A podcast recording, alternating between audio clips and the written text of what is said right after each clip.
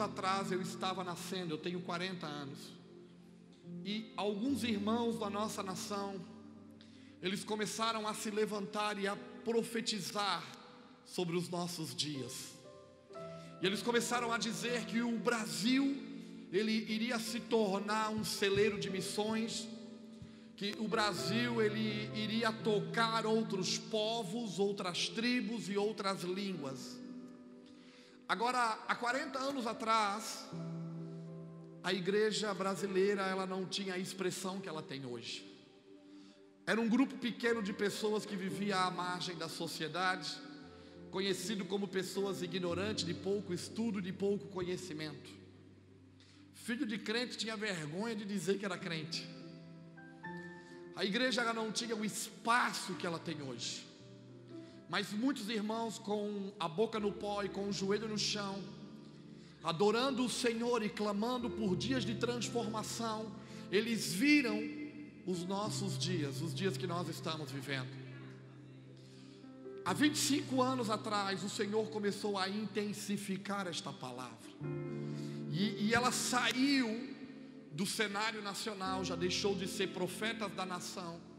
E irmãos de outras nações, eles começaram a se levantar nas suas nações e olhar para o Brasil. E eles começaram a dizer que o Brasil iria se tornar celeiro de missões, que o Brasil iria ter recurso e condição de sustentar outros povos, outras tribos e outras línguas. Há 25 anos atrás nós também não tínhamos o lugar que nós temos hoje. Estávamos num processo de desenvolvimento. A nossa nação era conhecida como país de terceiro mundo. E com o passar dos anos e com a intensidade da palavra de Deus para o cumprimento profético dos nossos dias, o Senhor ele começou a mudar o cenário da nossa nação e a nossa realidade.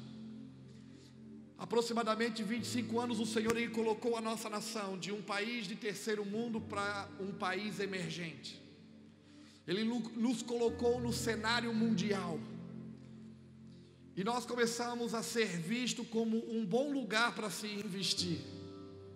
E a gente sabe que nesses últimos 25 anos, 20 anos, o Brasil ele começou a se desenvolver e a ter uma expressão econômica diferente, a mudar a sua realidade.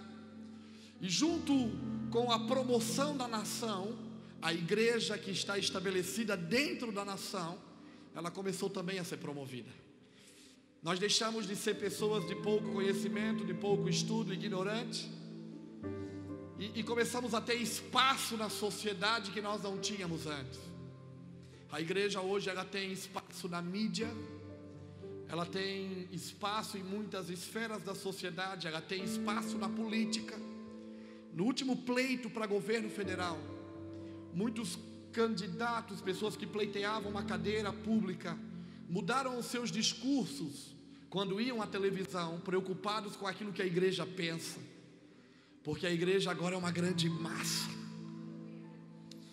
E nesses últimos anos, o que criou no nosso espírito foi uma expectativa sobre avivamento. Porque era isso que nós ouvíamos por onde passávamos.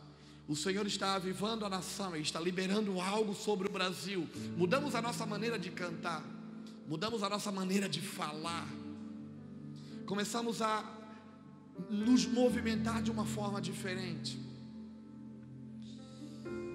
Mas parece que esses dias que nós estamos vivendo não tem a ver com a profecia que Deus falou.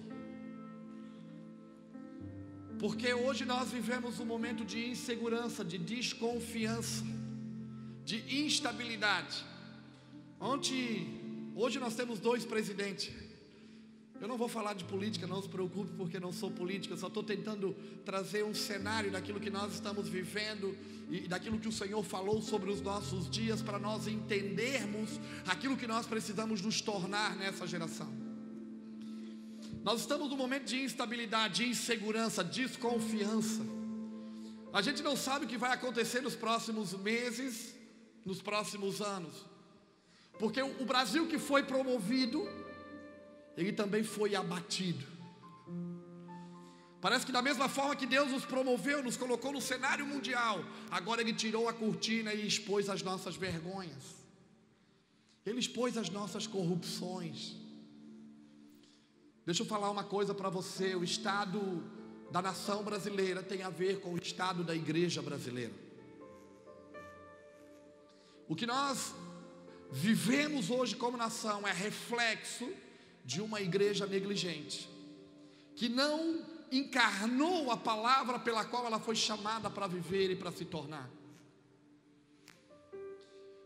Agora tem expectativa e esperança nesses dias, mesmo com esse cenário de instabilidade, porque Deus é um Deus que cumpre o que Ele fala. Há cinco anos aproximadamente, nós começamos em alguns lugares não muito público, mas mais nas nossas mesas de reunião, quando sentávamos à mesa é, é como igreja para entender as coisas que Deus estava falando.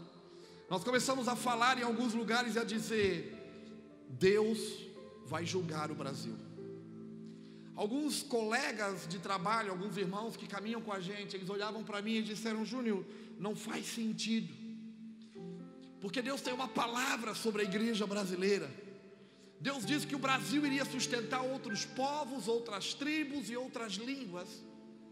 E para que essas coisas aconteçam, o Brasil precisa estar bem como nação, para que a igreja ela tenha essa possibilidade de funcionar desse jeito.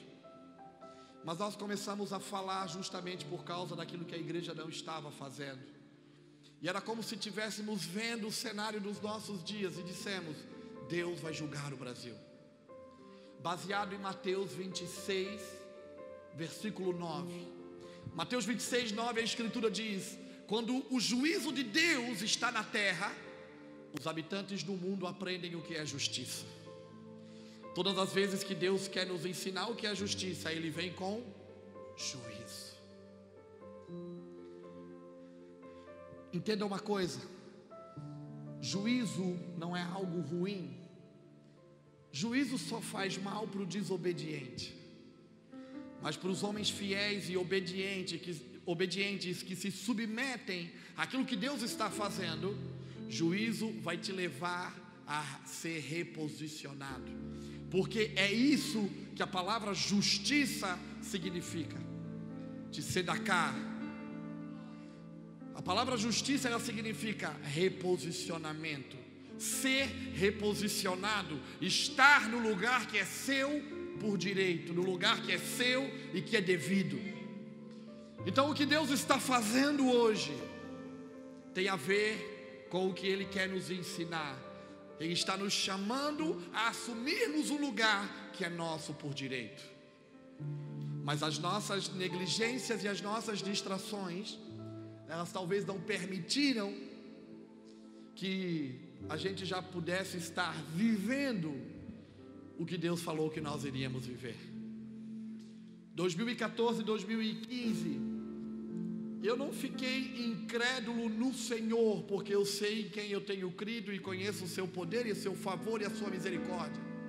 Mas eu confesso que olhando o cenário da igreja, era como se eu olhasse e ouvisse o que Deus falou sobre os nossos dias, e olhando para aquilo que nós estávamos vivendo e nos tornando, estávamos muito distantes do que Deus falou que nós iríamos ter.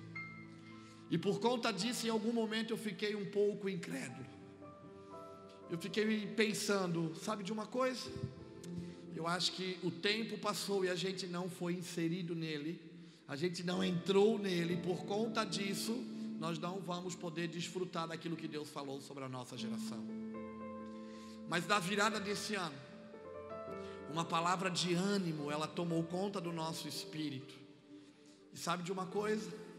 A, nossas, a nossa forma de ver mudou.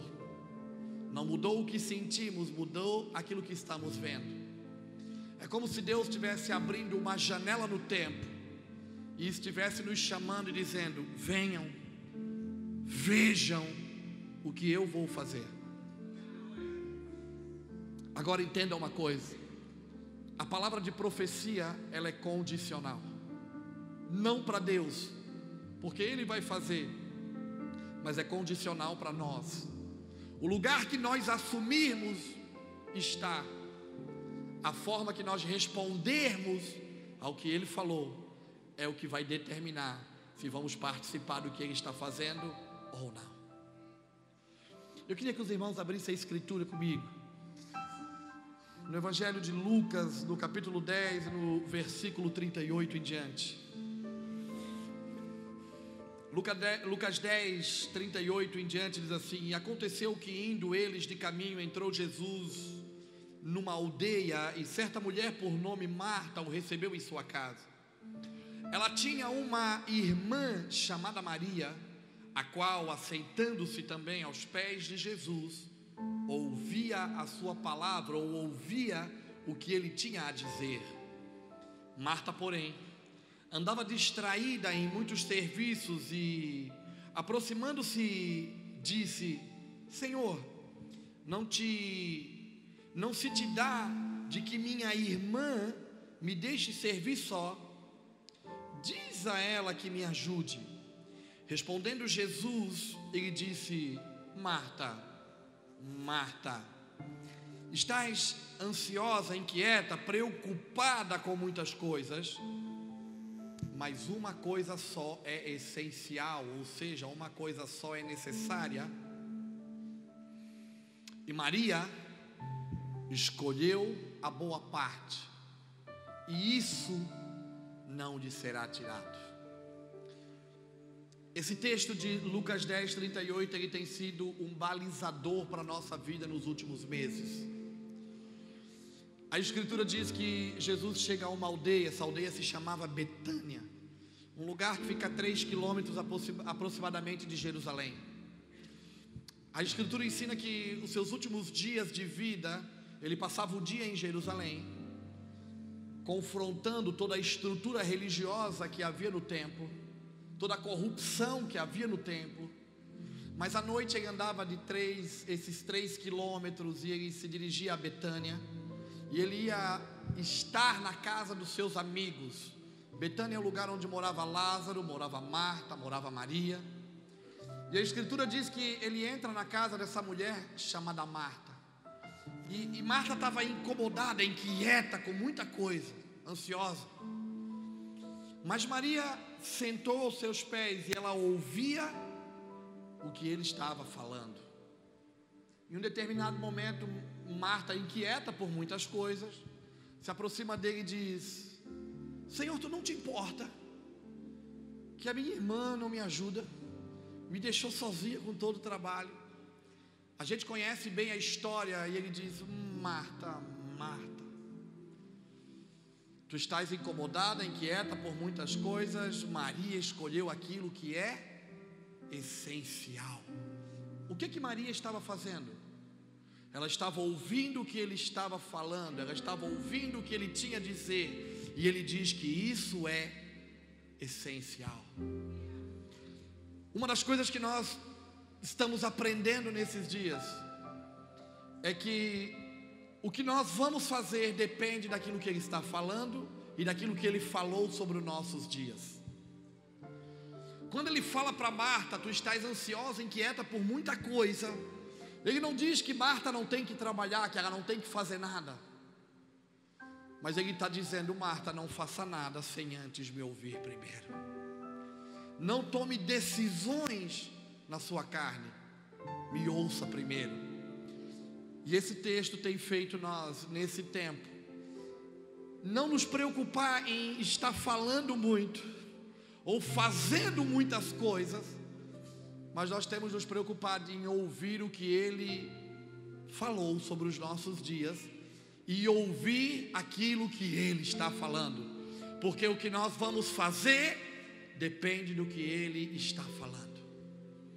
Porque com o passar dos anos, a gente descobre que o que mais nos roubou do Senhor são as nossas distrações e as nossas vaidades. Muitas das coisas que a gente faz não tem a ver com aquilo que Ele está fazendo. Muitas das coisas que a gente fala não tem a ver com aquilo que Ele está falando. Por isso, nesses dias, o que nós vamos fazer depende de, da disponibilidade de pararmos para ouvir o que Ele falou e o que Ele está falando. O que ele falou tem a ver com o que está escrito, e o que ele está falando tem a ver também com aquilo que está escrito. Eu vou descer aqui que eu gosto de ficar ali embaixo. Eu não sou o cara muito do de seguir o cronograma, tá bom, irmãos? Eu gosto de ficar mais aqui embaixo, é o meu lugar. Não, não precisa não. Eclesiastes 3 vai dizer que há um tempo determinado para cada propósito debaixo do céu. Há tempo para todas as coisas. Eclesiastes 3:5 vai dizer que há tempo de espalhar pedras e há tempo de juntar pedras. Quando a gente fala disso, a gente percebe que parece que nos últimos anos o Senhor ele soprou sobre a igreja no Brasil e ele espalhou as pedras. Mas nesses dias ele está fazendo o que? Ele está nos juntando novamente. Para quê? O apóstolo Pedro, quando ele escreve a sua carta, ele diz que nós somos como pedras vivas e juntos nós vamos nos tornar uma casa, um lugar, uma habitação, ou seja, uma casa espiritual. Ainda que nós sejamos muitas pedras, se nós não estivermos juntos, nós não somos uma casa, nós só somos uma pedra. Então, o que Deus está fazendo nesses dias não tem a ver com o meu ministério, não tem a ver com a minha denominação, não tem a ver com aquilo que eu acho ou com aquilo que eu deixo de achar, tem a ver com Ele.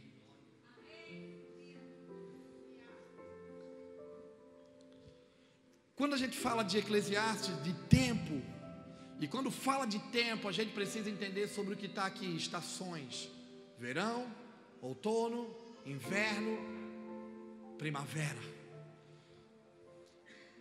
As estações elas vão determinar o que a gente veste e o que a gente come.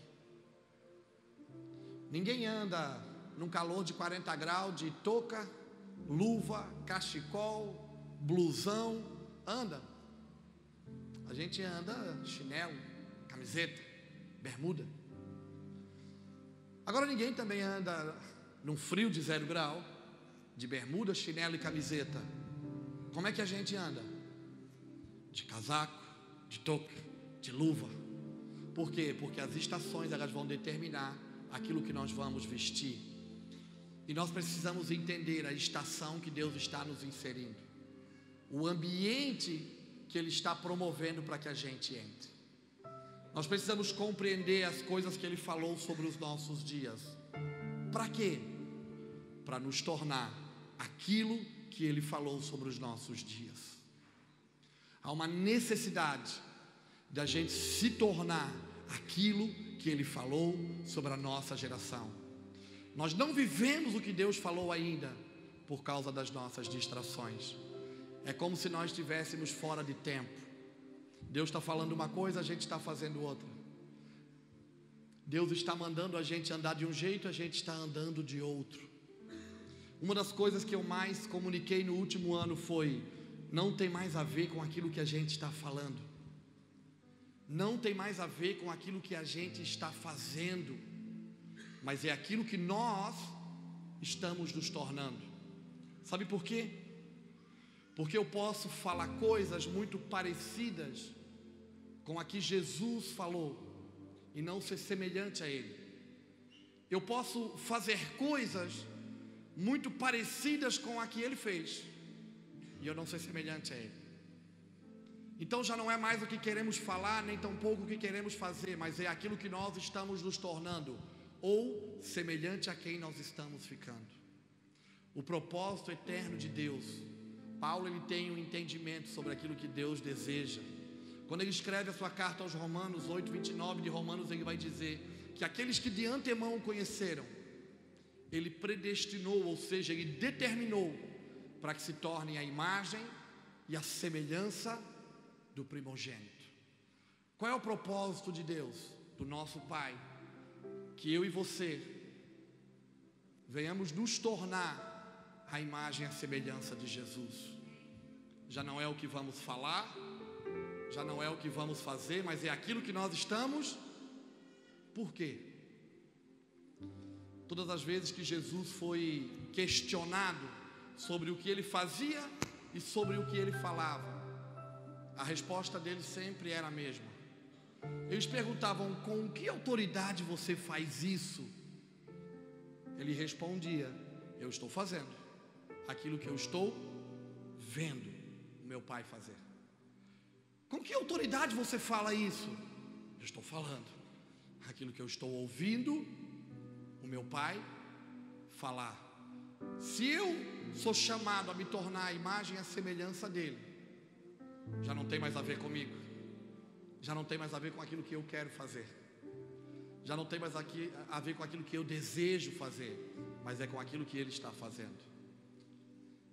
João 5,17 vai dizer: Meu pai trabalha, meu pai trabalha até agora e eu também trabalho. Jesus ele estava dizendo: Meu pai está envolvido num projeto, meu pai está envolvido num trabalho, meu pai está envolvido no negócio, e eu estou envolvido naquilo que ele está envolvido. Não tem mais a ver com a gente, tem a ver com a obra que ele está fazendo. E o que nos traz esperança nesses dias é que aquilo que ele começou a fazer sobre o Brasil, ele vai dar continuidade. Aquilo que ele falou sobre a igreja dessa nação, ele vai cumprir o seu propósito. Agora, o que depende de mim, depende de eu me posicionar aonde ele está me chamando. Nós somos só a peça do Lego, irmão, que vai ajudar na construção. Nós somos parte do que ele está construindo. Por isso nós precisamos nos sujeitar ao que ele está fazendo. Não tem mais a ver em falar coisas bonitas. Não tem mais a ver em cantar coisas bonitas. Não tem mais a ver em pregar uma palavra eloquente. Tem a ver em se tornar a mensagem desses dias. Nós precisamos nos tornar o tipo de pessoas que o Pai busca nos últimos dias. Porque ele fala de tipo de pessoas que teria nos últimos dias. Mateus 24, Mateus 25, Lucas 17. Ele fala que os últimos dias seriam semelhantes aos dias de, de Noé. E como foi os dias de Noé? Os homens casavam, se davam em casamento, ou seja, os homens faziam aliança e quebravam alianças. Havia um tipo de pessoas. Os homens comiam e bebiam, ou seja, os homens faziam festa fala de hedonismo, fala da busca pelo prazer pessoal, comer e beber, satisfação pessoal. O tipo de pessoas que haveria no fim dos tempos: homens que queriam comer e beber, outros casar e se dar em casamento. Mas seria como nos dias de Noé. Quem foi Noé? Alguém que gastou a sua vida para construir uma estrutura que salvou ele a sua casa. Esse é o tipo de pessoas que o Senhor está chamando para a nossa geração. Homens que vão se posicionar para construir aquilo que Ele mandou. Noé não acordou pela manhã e disse: Vou fazer um barco. Foi o pai que o chamou e deu uma planta para ele, para que ele construísse a partir daquilo que o pai deu como desenho. E Noé gastou a vida construindo o que o pai deu numa planta para ele. Aproximadamente 100 anos Noé gastou construindo um lugar que salvou ele e a sua casa. O que Deus vai fazer nessa geração?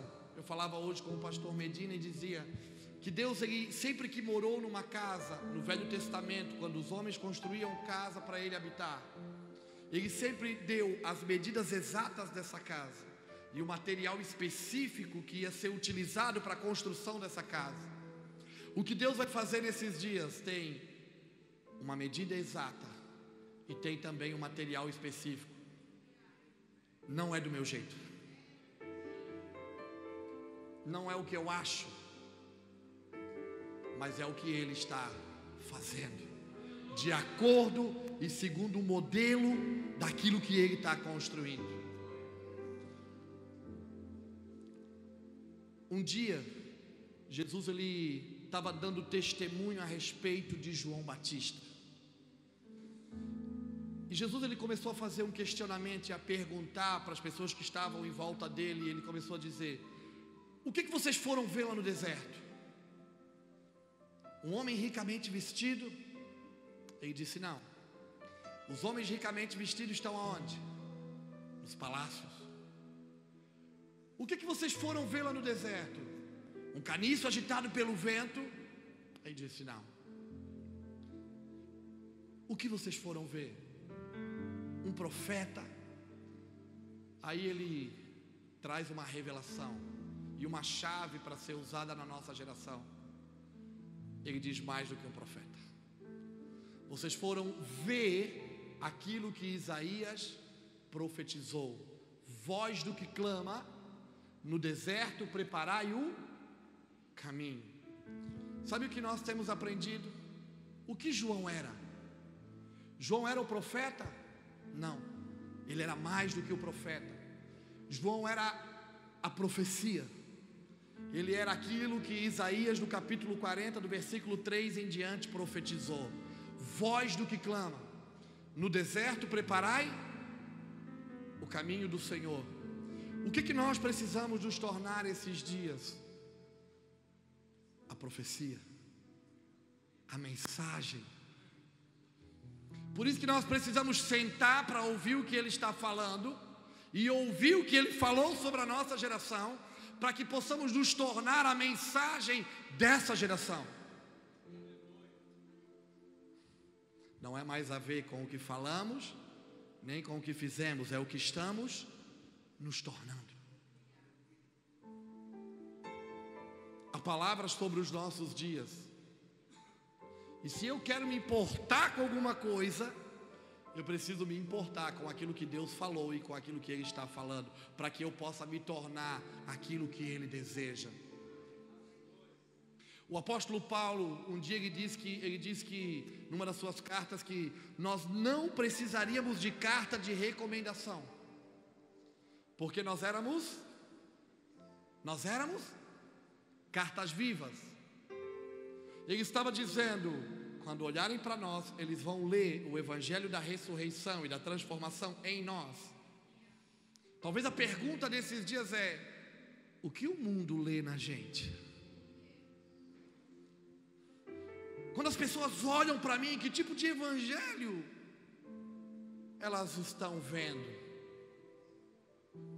Deus está nos reposicionando. Nós vivemos uns dias que o patrão está com medo porque não sabe se vai dar conta de continuar pagando as contas, porque a economia foi abalada. O empregado está com medo porque não sabe se vai continuar empregado. E nesse cenário de desconfiança e de instabilidade, nós estamos percebendo Deus chamando uma igreja para se posicionar em lugares estratégicos. Uma igreja que vai tomar a postura de santidade, a posição de santidade, e ela não vai mais brincar de ser igreja. Durante, já faz algum tempo, a gente quase nem fala tanto disso hoje, mas durante algum tempo, em alguns lugares que nós íamos, nós dizíamos: irmão, eu não quero mais ir na igreja. Alguns irmãos olhavam assustados para a gente. E nós dizíamos: é porque eu preciso ser a igreja. Eu posso vir para reuniões como essa. Eu posso cantar, bater palma. Eu posso até dar dinheiro depois, botar dinheirinho no envelope, jogar no gasofilácio, sem ser igreja. Não tem mais a vir, não tem mais a ver em vir no lugar, mas a se tornar um lugar a se tornar uma habitação, a se tornar uma casa, um lugar onde o Pai queira e tenha prazer em se revelar e se manifestar. O Pai está nos chamando para nos tornar o tipo de pessoa que Ele está buscando nos últimos dias. Quem foi João? João foi uma profecia, o cumprimento de uma palavra de séculos antes. O que João fez de extraordinário? Ele cumpriu o propósito pelo qual ele nasceu. O salmista diz que os meus dias, eles já foram escritos antes mesmo de eu existir. Sabe qual é o meu desafio? É me tornar aquilo que o meu pai escreveu sobre os meus dias. é me tornar aquilo que foi falado a meu respeito. Lucas 1,17, quando Zacarias está exercendo o ofício sacerdotal, no seu turno, ele recebe a visita do anjo, e o anjo revela para ele que Isabel, sua esposa, que era estéril e avançada de idade, iria ter um filho. Ele não acredita muito, a gente conhece a história. Mas Lucas 1,17 vai falar a respeito do propósito da vida de João. Que o menino iria nascer para cumprir um propósito, converter o coração dos pais aos filhos, dos filhos aos pais, trazer o desobediente à obediência do justo e habilitar e preparar um povo para que o Senhor possa, pudesse se revelar. O que, que nós estamos querendo entender nesse tempo e, e ouvir do Senhor? Quantos acreditam que o Senhor veio uma vez na terra? Se revelou por meio, os céus se revelaram por meio do seu filho. Quantos acreditam que ele vai retornar e estar entre nós? Quantos esperam isso? João nasceu antes da primeira vinda. E ele nasceu com uma responsabilidade: ser um precursor alguém que ia preparar o caminho, preparar o ambiente, habilitar um povo para que ele pudesse se revelar.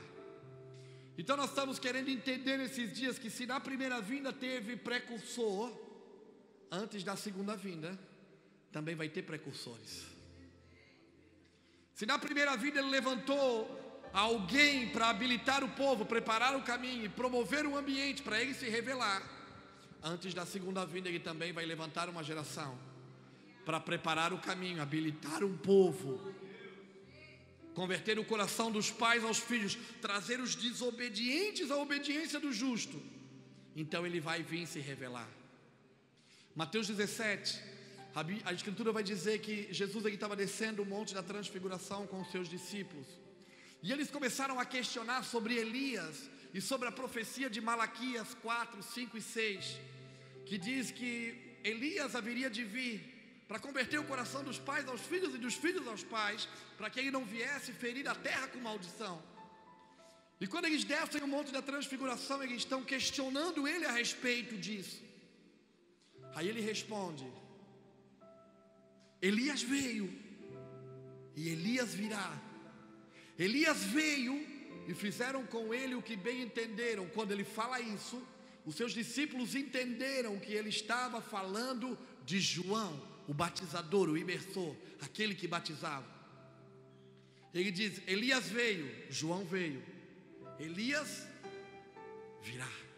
Elias veio, primeira vinda, João se revelou. Elias virá, segunda vinda, o espírito de João, o espírito de Elias, numa geração de batizadores, de imersores, que vai fazer o que? Vai se tornar a mensagem viva, a palavra que foi falada sobre o seu tempo. Se nós queremos entender sobre reino, nós precisamos entender sobre o que ele falou sobre os nossos dias. Porque é assim que nós vamos estabelecer o seu reino e o seu governo, assim na terra como no céu. Porque o seu reino vai se estabelecer não do nosso jeito, é do jeito dele. O que nós estamos sendo chamados para essa geração? A nos tornarmos a profecia. Assim como nos dias de João, temos uma responsabilidade: preparar o ambiente, habilitar um povo, preparar um caminho para que ele possa se revelar mais uma vez. Agora entenda uma coisa. Lucas 3, vai dizer que naqueles dias Tibério César era imperador, Pôncio Pilatos era governador, Herodes era rei, havia um governo político estabelecido.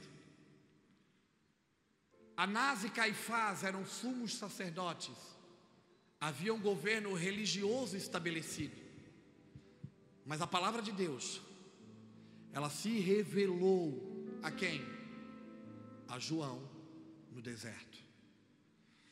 A nossa expectativa é que esse tempo tenha um governo político estabelecido, tem um governo religioso estabelecido sobre a terra, mas há uma geração que foi gerada no deserto, que está assumindo responsabilidades, que está se posicionando no lugar devido e está respondendo aquilo que Deus falou sobre os seus dias. Segundo a tradição judaica, não está na escritura, mas segundo a tradição, se diz que João viveu entre os essênios. E ele viveu em Qinran, às margens do Mar Morto no deserto da Judéia. Quando ele completou maioridade para o judeu a partir dos 12 anos, ele viveu aproximadamente 17 anos junto aos essênios em Qinran. Os essênios, assim como os saduceus e fariseus, uma classe do judaísmo que se afastou de Jerusalém por causa da corrupção que havia no templo e por estarem corrompendo os cerimoniais religiosos que eles deveriam executar segundo a lei de Moisés, eles saíram de Jerusalém e se dirigiam ao deserto. Eu já tive nesse lugar lá em Jerusalém, foi um historiador que era guia nosso é, é em Qinran, e eu perguntei para ele se fazia sentido aquilo que a tradição diz, ele disse: olha, 99% é, se acredita e se tem quase certeza que João, o batizador, ele viveu entre os essênios. Os essênios eles guardavam a lei do Senhor, a Tanakh, eles transcreviam a lei. Alguns anos atrás foram encontrados os escritos do Mar Morto, em Qinran, deixado pelos essênios. Na minha mente santificada, na minha loucura, como João viveu entre eles até o dia em que ele se revelou a Israel, eu acredito que transcrevendo a lei do Senhor, lendo a lei do Senhor e as Escrituras, lendo a Tanakh, todos os escritos e os profetas, em algum momento ele leu Isaías 40. Em algum momento ele leu: Voz do que clama no deserto, preparai o caminho do Senhor. Na minha loucura, eu acredito que João, quando leu, ele disse: Sou eu. Sou eu esse essa voz. Sou eu esse cara que vai transformar o caminho, preparar o ambiente para que o Messias possa se revelar. O que que João fez? Encarnou a palavra. Deus se revela, Deus é espírito e se revela espiritualmente.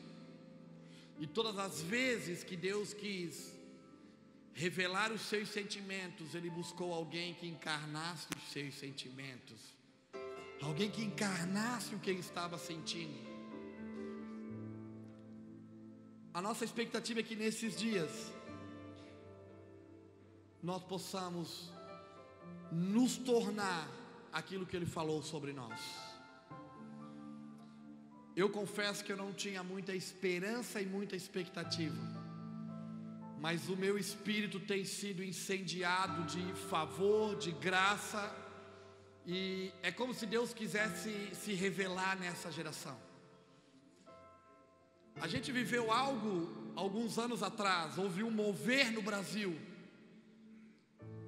há 15, 20 anos atrás, houve um movimento na igreja brasileira, mas parece que a coisa, o tempo, como canta o irmão Judson, é, é, é, o tempo passou e as coisas boas nos roubaram do propósito.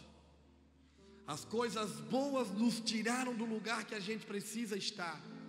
Mas nesses dias o Senhor, eu percebo o Senhor retomando novamente aquilo que Ele falou, o que Ele disse, o que Ele profetizou sobre essa geração. E sabe de uma coisa? É como se Ele estivesse tirando toda a maquiagem que a religião colocou sobre ele.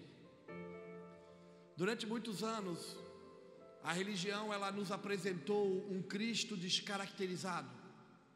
Parece que Jesus perdeu a sua característica natural. Em muitos lugares nos apresentaram um Jesus que não é o verdadeiro. E a gente serviu, seguiu e se relacionou com um Cristo descaracterizado. Em alguns lugares a imagem que a gente tem de Cristo não é para rir, para bater foto. É uma imagem mais ou menos assim.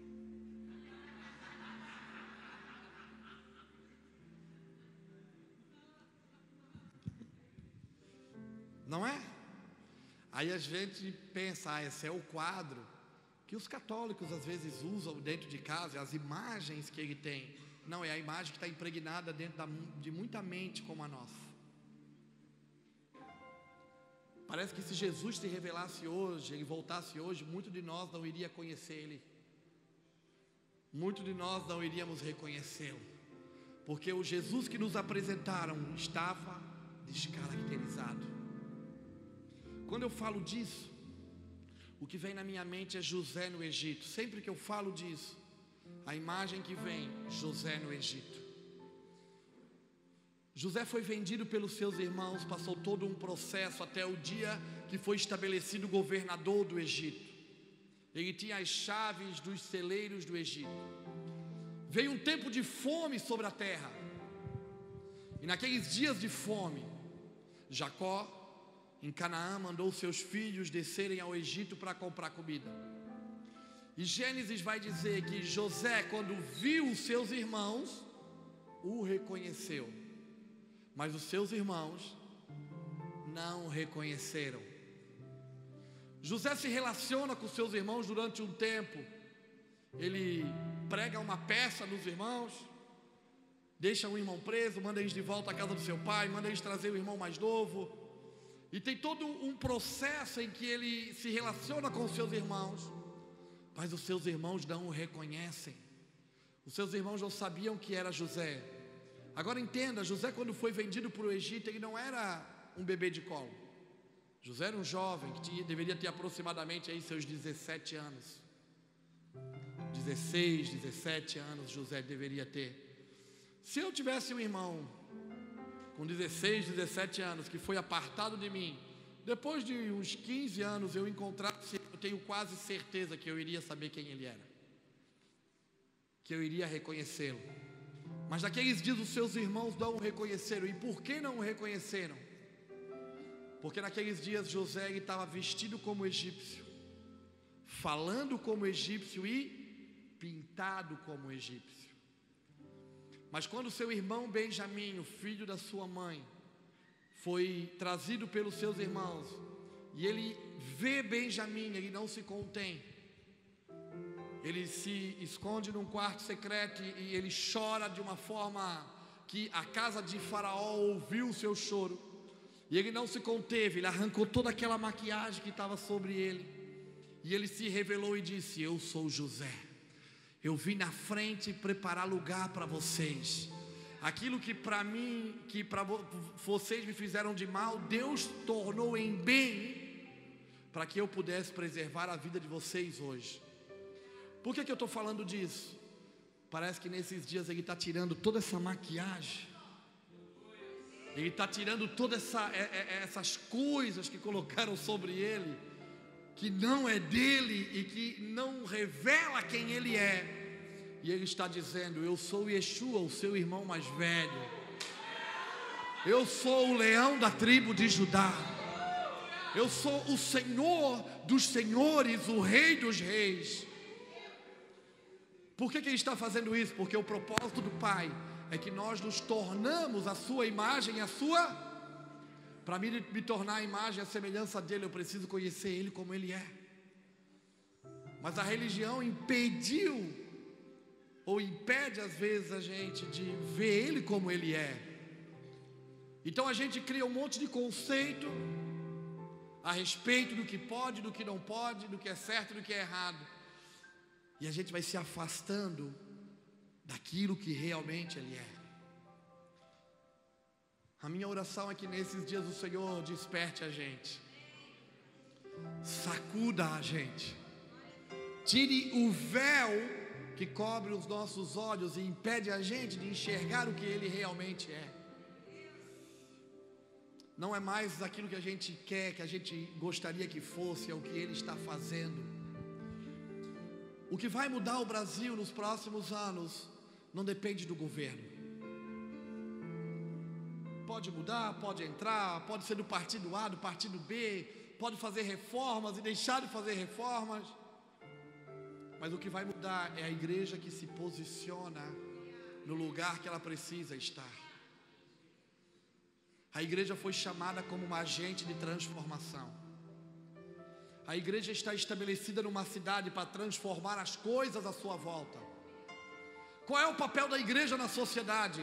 Transformar ambiente, habilitar o povo, preparar o caminho, converter o coração dos pais aos filhos e dos filhos aos pais.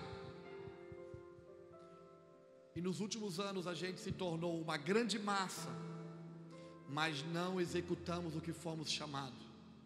Sabemos muito, fizemos pouco. Fala a verdade. Nunca houve geração como a nossa. Nunca teve tanto pregador bom, irmão.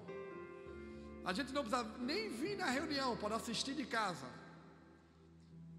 Todos os assuntos relacionados aos princípios e valores do reino de Deus, num clique a gente tem acesso, é só ir no pastor Google. A gente vai no pastor Google, digita uma palavra, a gente tem acesso a tudo sobre relacionado a determinados assuntos. Mas esse não é o tempo só de falar dos princípios e dos valores do reino, é vivê-los. Esse não é o tempo só de cantar canções poeticamente perfeitas, mas é de se tornar uma canção. Esse é o tempo de a gente fazer a diferença, de nos transformarmos daquilo que fomos chamados para ser. Fomos chamados para sermos agente de transformação. Trabalharmos para estabelecer esse reino, esse governo na terra. O que o Brasil vive hoje, esse cenário é Deus abalando a nossa estrutura, sabe por quê? Cada um tem o governo que merece. Um dia, Deus chamou Nabucodonosor, que invadiu Jerusalém, de meu servo quando ele quis julgar Israel pela seu, pelo seu pecado, ele chama Nabucodonosor de meu servo. Ciro, ele chama de meu ungido. Quando Deus quer tratar com a gente, Ele tem os seus meios de chamar a nossa atenção. Sabe de uma coisa? Os últimos anos estava bom demais, né? A gente nem precisava orar, as coisas estavam acontecendo a gente cresceu, a gente começou a ganhar espaço, né? Deixamos de vir para a igreja de bicicleta, de ônibus, começamos a comprar carro, não tem problema com o carro. Ele começou a nos promover, e em vez de nós nos tornarmos o que ele chamou, a gente começou a guardar para a gente.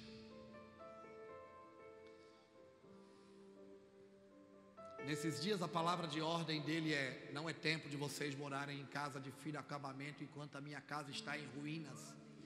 Aquilo que o profeta Ageu se levanta nos dias de Zorobabel para profetizar e através de uma palavra de despertamento retomar uma construção que estava parada há 16 anos.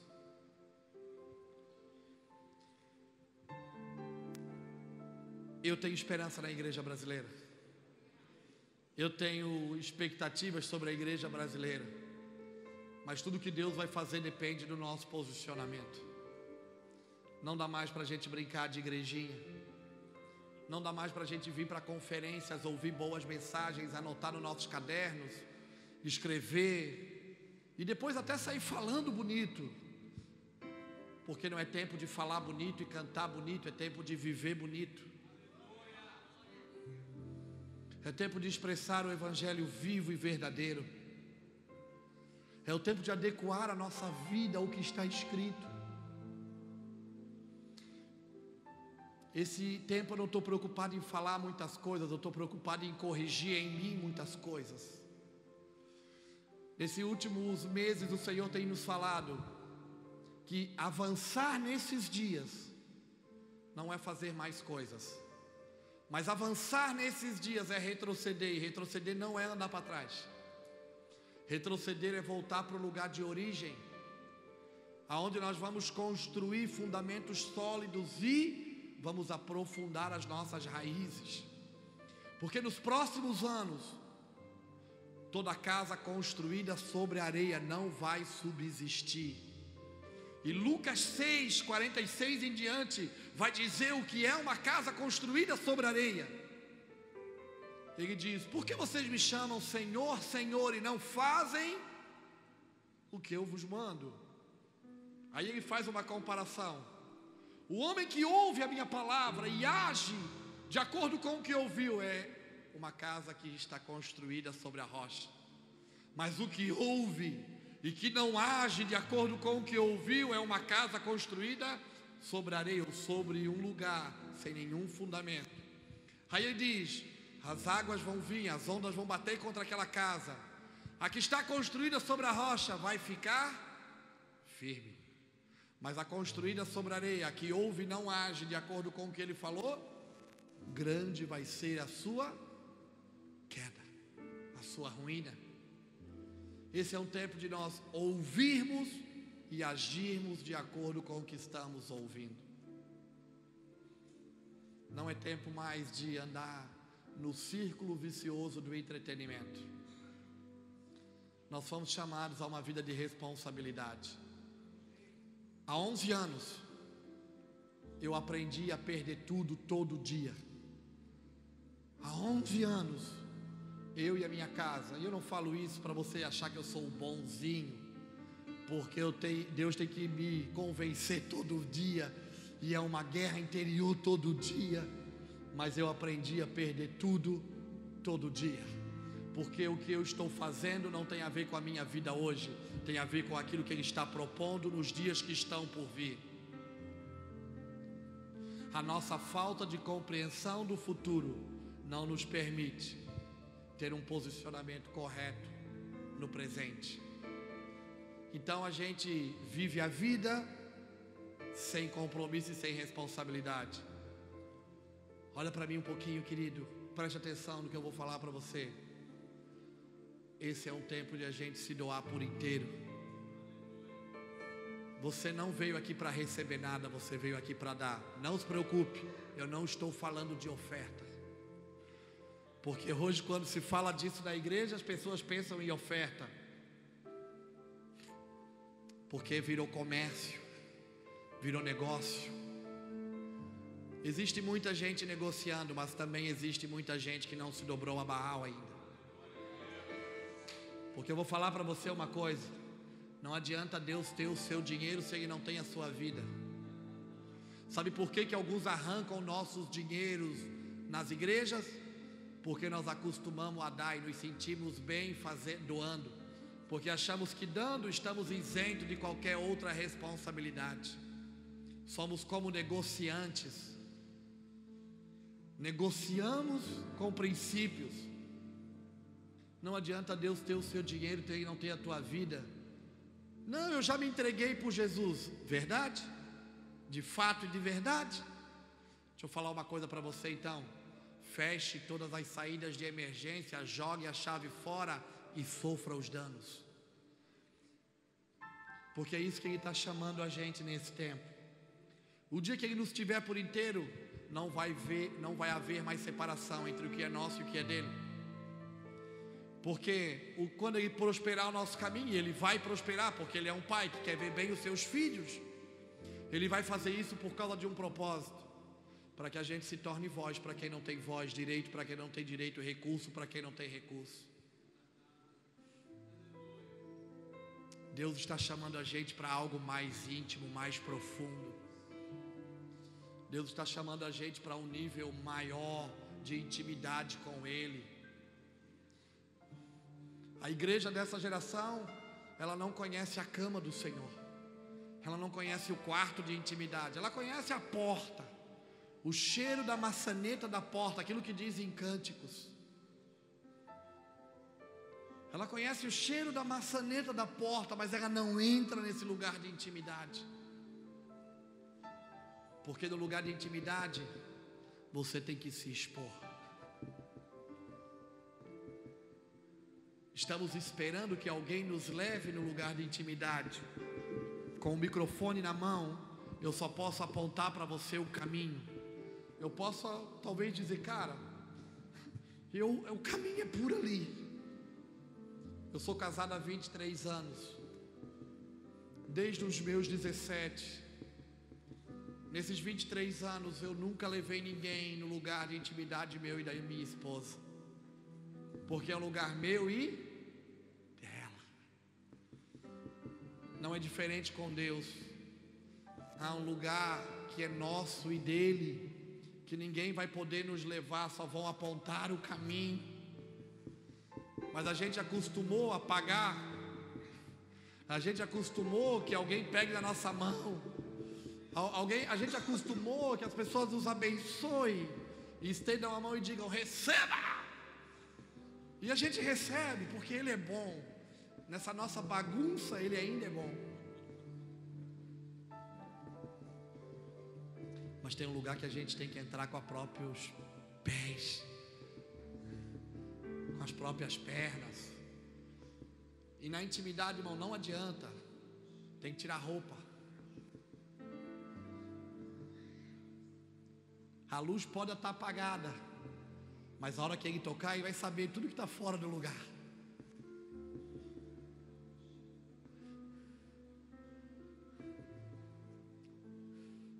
A intimidade com Deus é você sem roupa na frente de um espelho. Ele vai mostrar realmente como você é e o que você é. Às vezes na frente do espelho a gente quer encolher, eu quero encolher a barriga. Eu, eu digo, isso não é meu. Ele diz, não, isso é seu. Eu, eu fico de, eu, eu, digo, não, de lado não dá para me olhar no espelho, porque daí eu, não, eu vou olhar de frente. Porque de frente daí eu consigo, muda, não, eu, aí fica melhor de frente.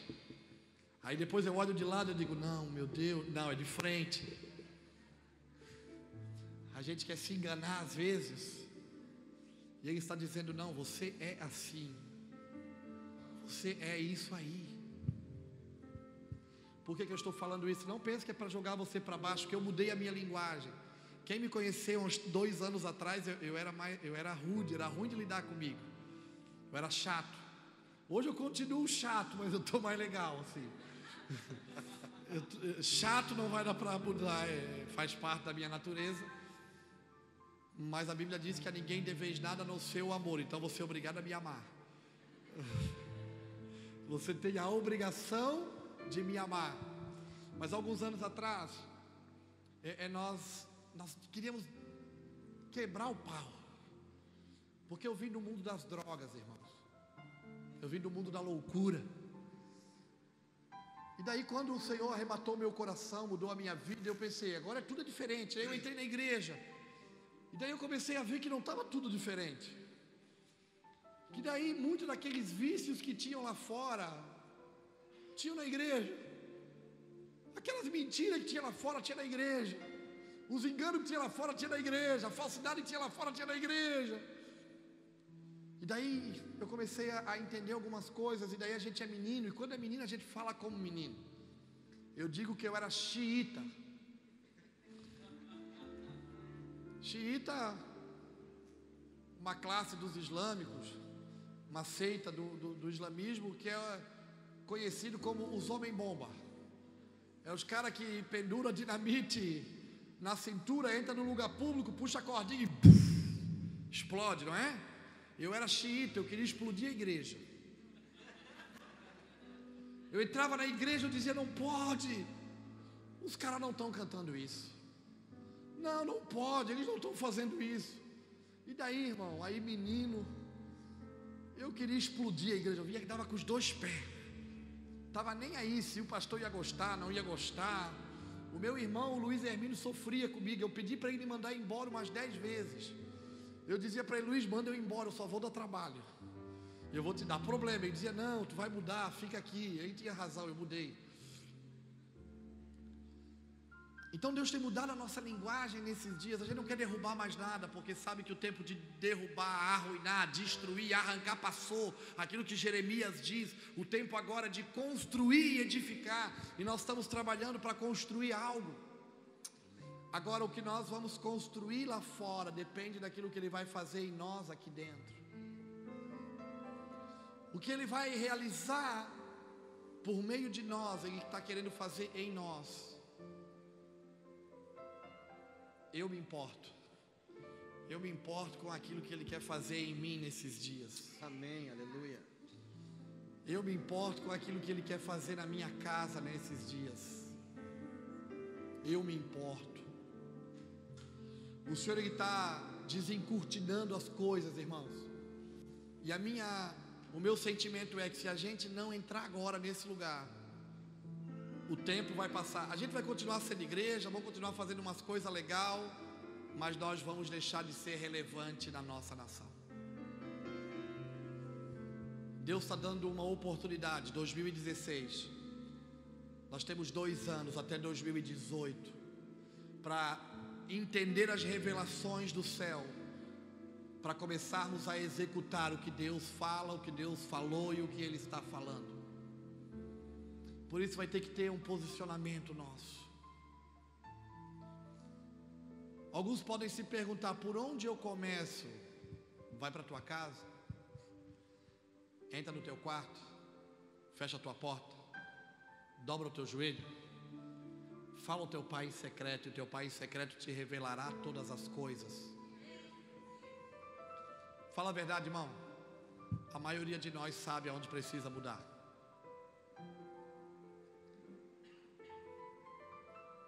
A maioria de nós sabe o que precisa fazer diferente. O que é prioridade para nós nesses dias? Aonde nós temos gastado a nossa vida? Aonde nós temos usado o nosso tempo? Aonde temos investido o nosso recurso?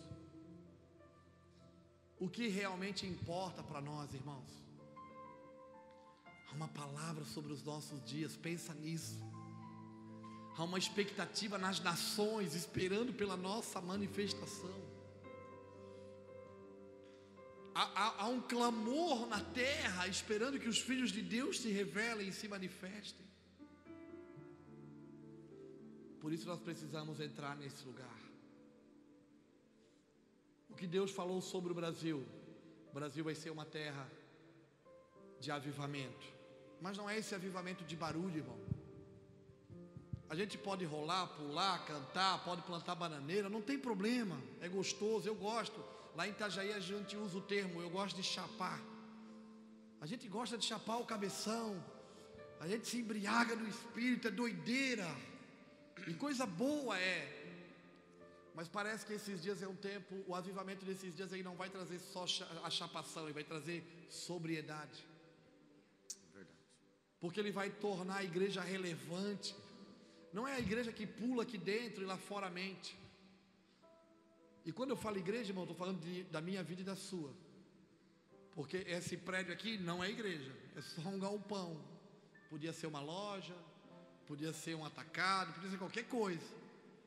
E só é igreja porque nós estamos reunidos aqui dentro. Igreja é a minha vida e a sua. Aleluia.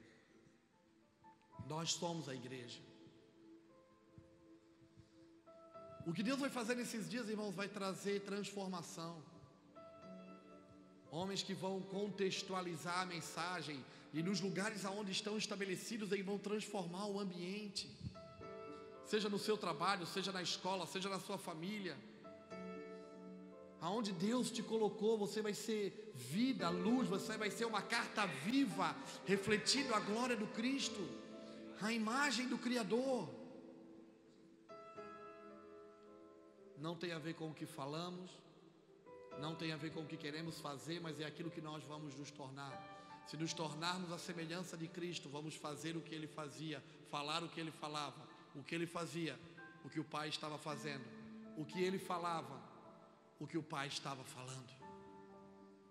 Os irmãos entendem isso? Talvez amanhã, se a gente tiver a oportunidade, a gente fala de outras coisas. Eu sempre venho com algumas coisas na minha mente e, e eu venho sempre escrevo algumas coisas. Como todo cara que usa o microfone, a gente procura fazer os esboços, né? Mas eu sempre procuro interpretar ambientes, entender o lugar que eu estou. E, e, e, às vezes, irmãos, eu, eu não gosto de me prender muito àquilo que eu escrevi para não, não fugir do que o Senhor quer nos chamar a atenção. Porque às vezes a gente quer impressionar com a mensagem. No hebraico, no grego, no aramaico. Eu conheço algumas coisas do hebraico, do grego. Mas sabe, nesses dias eu estou querendo ser simples. Eu estou querendo ser prático. Eu estou querendo ser funcional. Eu não quero mais uma anotação no meu smartphone, eu não quero mais uma anotação no meu tablet, eu não quero mais uma anotação no meu computador. Eu, eu, eu quero marcas da vida de Cristo encravadas dentro de mim. Aleluia. Seladas dentro de mim. Eu não quero chegar mais nos ambientes e dizer, pregar bonito e sair todo mundo, uau, que coisa linda. Porque até agora nós temos pregado bonito e não tem mudado quase nada.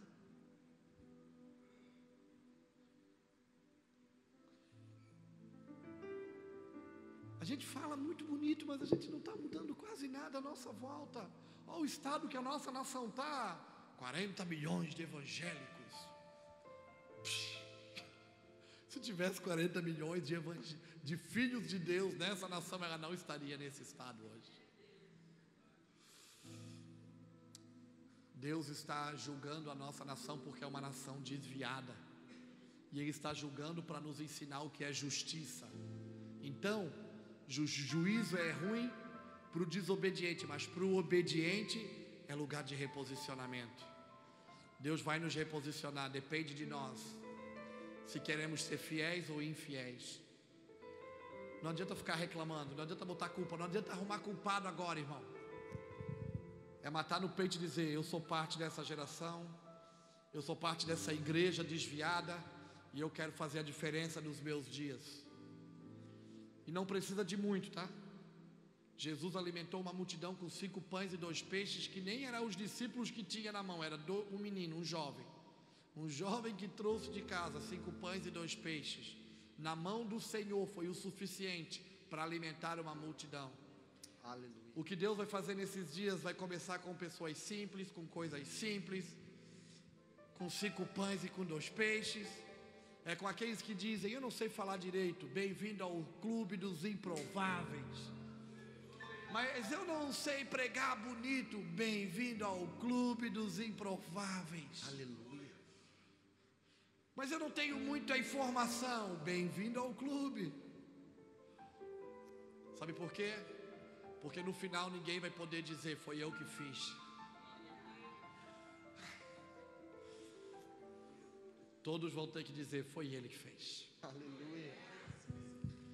Porque nós sabemos das nossas limitações. Vamos ser responsáveis, irmãos. Vamos ser crente de verdade. Vamos ser santo de verdade. Vamos ser justos de verdade. É mais simples do que a gente pensa. Como é que essa geração vai deixar de ser mentirosa? Precisa fazer muita coisa? É só falar a verdade. Como é que a pessoa deixa de mentir? Falando a verdade, não é simples.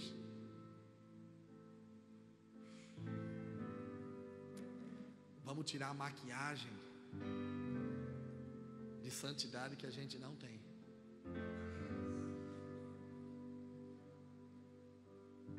O que Deus vai fazer nesses dias, Ele está expondo muita coisa, não é para nossa vergonha, é para nossa, para nós nos reposicionarmos, para a gente assumirmos o lugar que a gente precisa estar.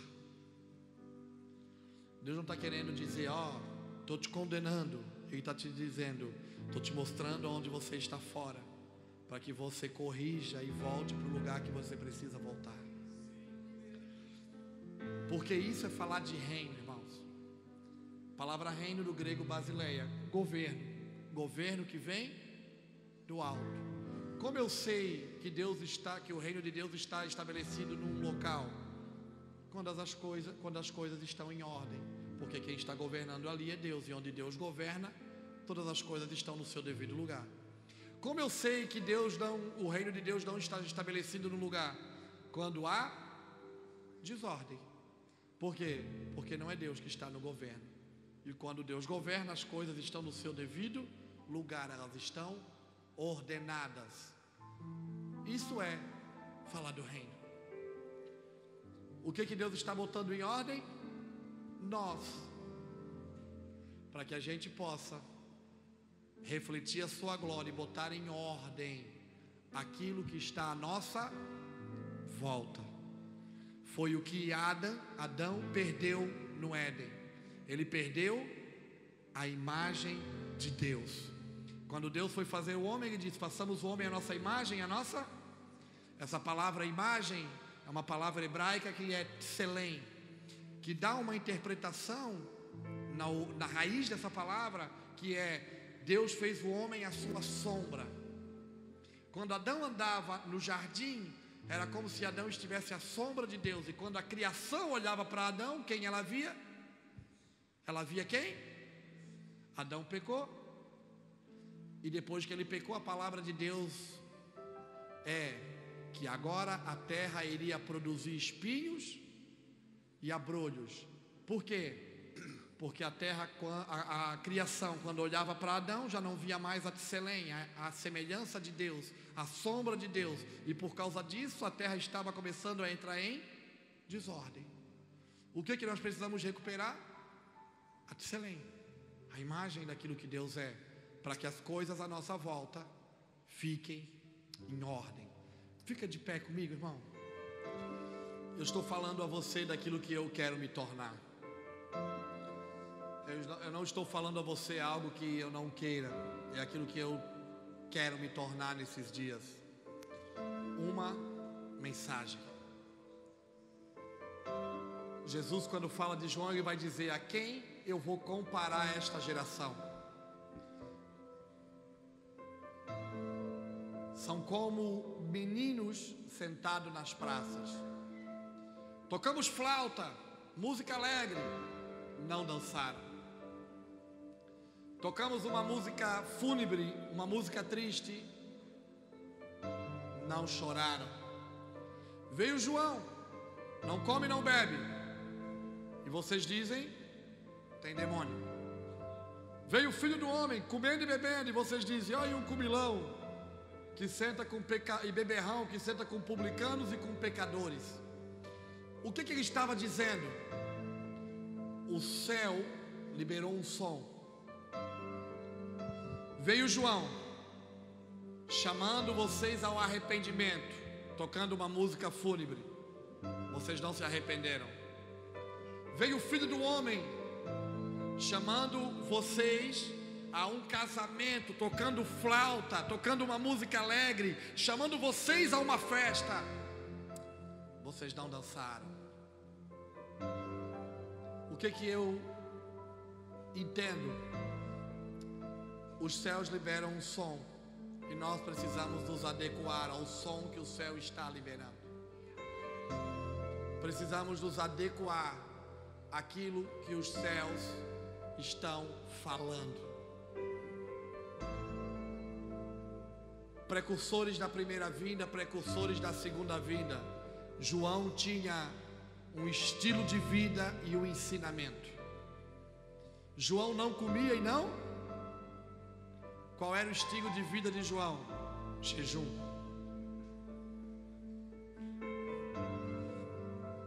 Se eu não me engano, é Lucas 8 ou 9, agora não me fugiu da memória.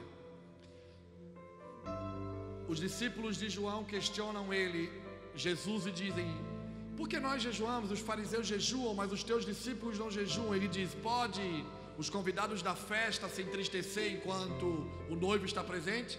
Chegará um dia que o noivo será. Então, parece que esses dias o noivo nos foi tirado.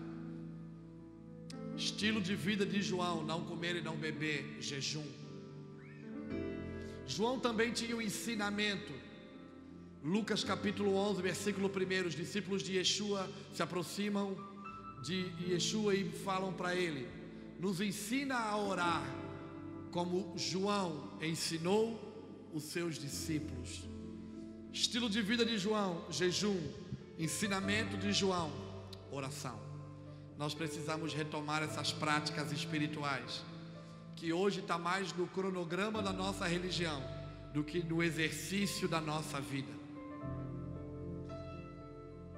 Entendem isso? João era conhecido pelo estilo de vida que ele tinha.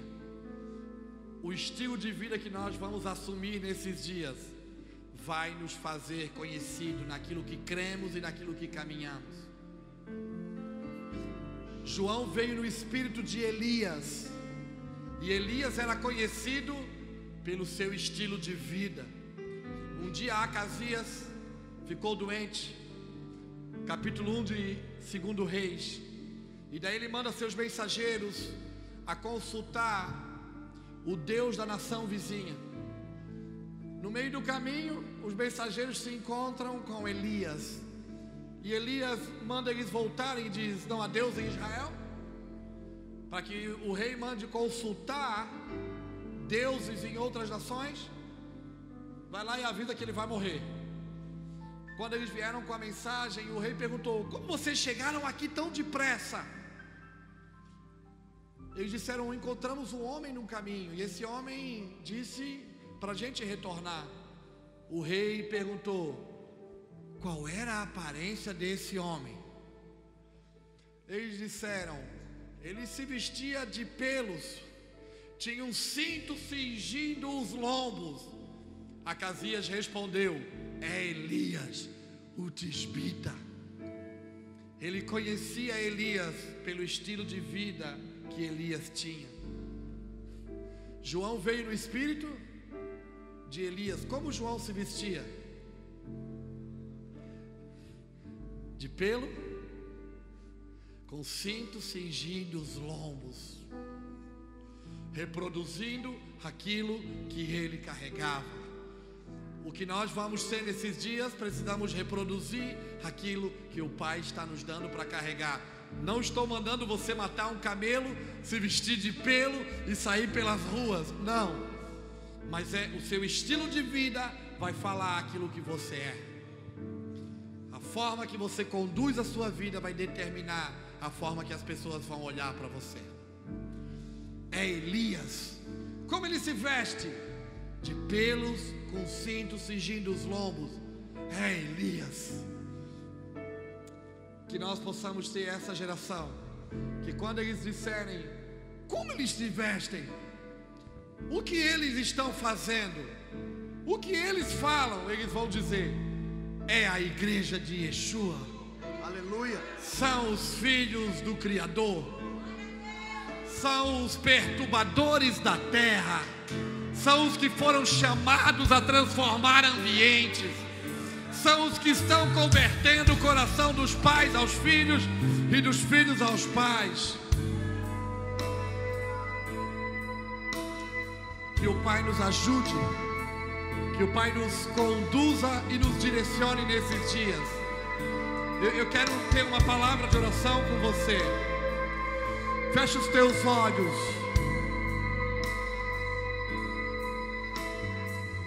Pai, nós te damos todo louvor por meio do teu filho, através do teu espírito. Te agradecemos por aquilo que tu estás fazendo na nossa geração e nos nossos dias clamamos pelo teu favor, clamamos pela tua graça, clamamos pela tua bondade. Nos faz, nos faz segundo aquilo que tu desenhou para esse tempo. Queremos nos importar, Pai, com aquilo que faz sentido Vem com santidade. Vem com justiça, Pai. Tira do nosso meio toda a imoralidade. Que a palavra da verdade, Senhor, esteja nos nossos lábios. Queremos responder, Pai, aquilo que tu estás fazendo. Queremos corresponder, Pai aquilo que tu estás fazendo. Queremos nos tornar, Pai, o tipo de pessoas que tu estás buscando nesse tempo. No nome de Jesus, o teu filho. Aleluia. Aleluia. Aleluia. Nos reposiciona, Deus. Nos reposiciona, Deus. Reposiciona a igreja nesse tempo. Reposiciona a igreja nesses dias. Desperta o espírito dos restauradores. Desperta o espírito dos construtores. Desperta o espírito dos precursores